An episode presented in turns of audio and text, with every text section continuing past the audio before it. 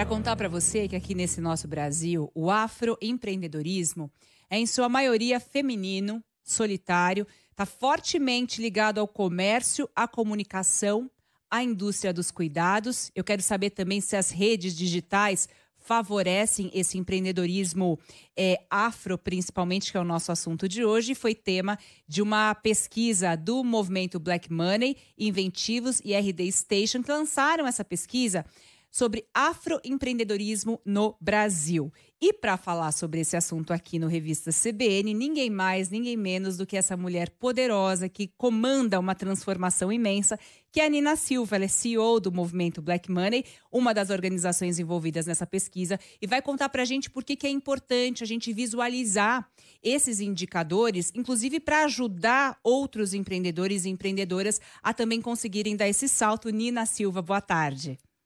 Boa tarde, Pétria. Que felicidade poder estar aqui na revista CBN nesse sábado.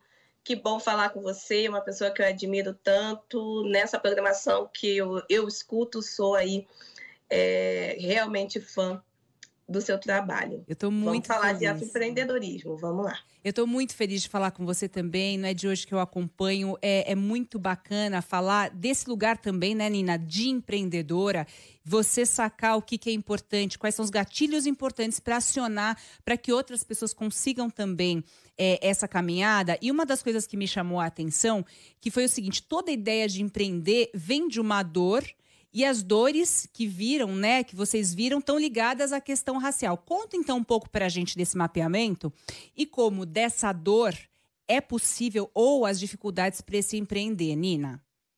Sim, a gente verifica, né, que a maioria responde que vem da dor do racismo, ou vem da dor do desemprego, que aí quando a gente olha a maioria desempregada no país, cerca de 70% são pessoas negras, então está ligado diretamente ao racismo estrutural.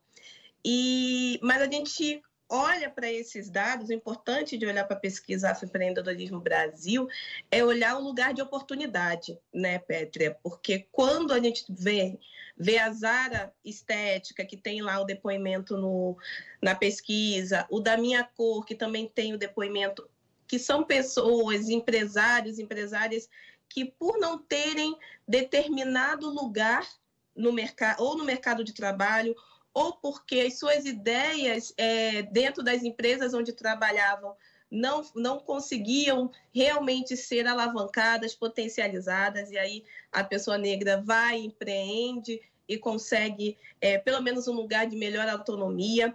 Ou então a, essa pessoa ela procura um serviço, um produto e não tem no mercado. E aí, daí vem é, o lugar da dor, né, de não se ver como nem mesmo possibilidade de ser consumidor, consumidora de determinados, determinadas empresas. É, que é o caso da minha cor, que vende aí toucas para cabelos crespos e volumosos, né? Então, são toucas de natação de diferentes tamanhos. A Zara Flor é um, é um centro estético especializado em pele negra e, e vários outros que olham para essa pessoa negra como protagonista. E o Afroempreendedorismo Brasil, a gente olha para esse afroempreendedor como protagonista não só dessas dores, mas também de uma realidade é, de luta contra uma marginalização secular, né, que vem de séculos. Então, todas as respostas que nós tivemos, como no caso né, a gente vê os números que na nossa pesquisa as pessoas têm alta escolaridade, 61,9% têm ensino superior, mas nem 15,8% possui renda familiar acima de seis salários mínimos.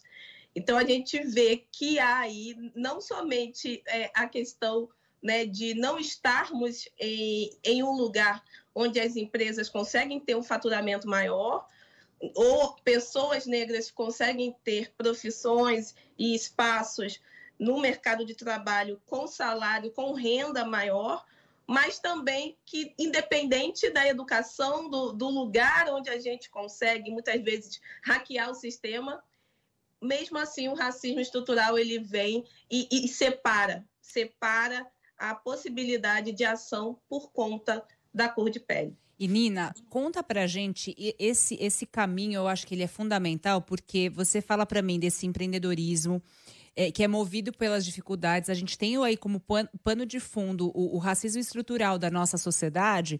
E aí, uh, movimentos, o ímpeto de empreender cada vez mais forte, mas aí esbarra em mais um ponto que é o quê? O acesso ao crédito.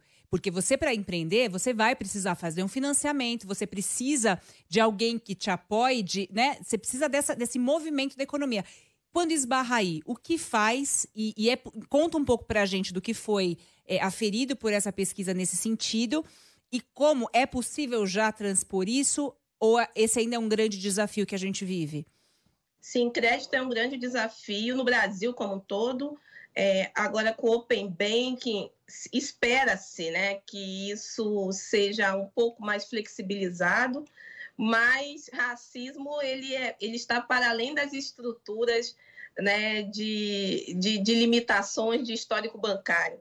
A gente tem uma limitação histórica de, de julgamento de capacidade por conta é, da nossa origem racial. Então, quando a gente vê empreendedores indo empreender por conta de uma dor, por conta de um não lugar social, por conta de um, um, um, uma empregabilidade é, com restrições aí que a gente vê a precarização do ambiente do trabalho ou a, a, não, a não alocação, a gente ainda tem a questão né, de empreender por necessidade, por subsistência, e não por oportunidade.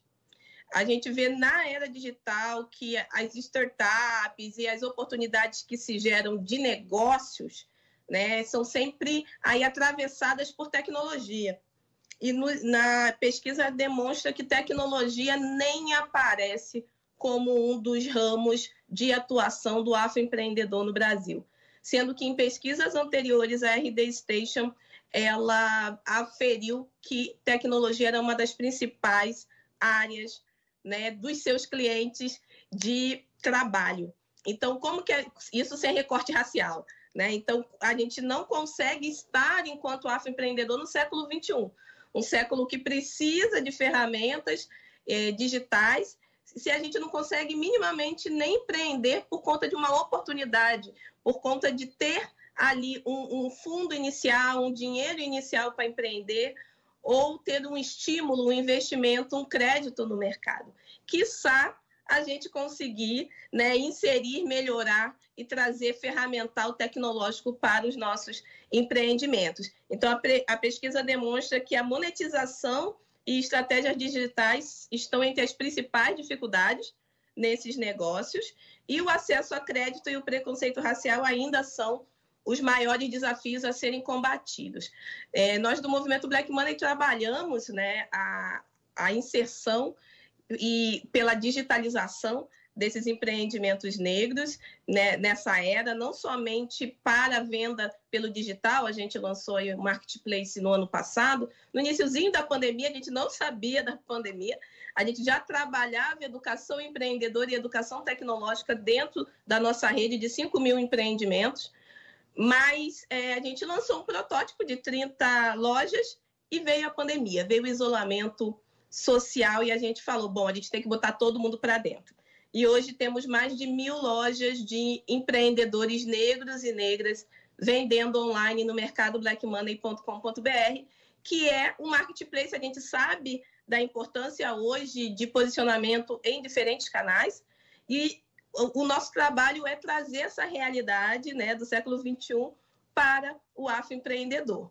Mas não somente com acesso a ferramentas tecnológicas, como a própria é, RD tem o CRM, tem, tem as ferramentas de e-mail marketing que a gente consegue parceria com eles para trazer ou gratuitamente ou a preços mais baixos para o afroempreendedor mas também a gente vem trabalhando para como ceder microcrédito e acesso a cartão de crédito para pessoas negras no Brasil, que é o lugar onde a gente precisa não somente sair né, de ah, é educação? Sim, qualificação é necessária, educação formal é necessário, é, foco em conteúdos de qualidade é necessário, mas esse empreendedor precisa de investimento. E Black Money é as pessoas negras investirem nas suas próprias né, comunidades, na sua, nos seus próprios negócios.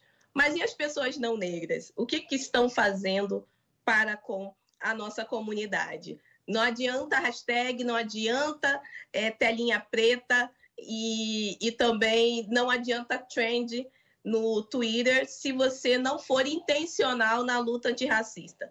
Então, o que a gente incentiva é compre desses empreendedores negros, é, seja intencional ao compartilhar, sim, os influenciadores negros que você segue, mas o que eles estão fabricando de saber, o que, que você está consumindo também de serviço desses empreendedores.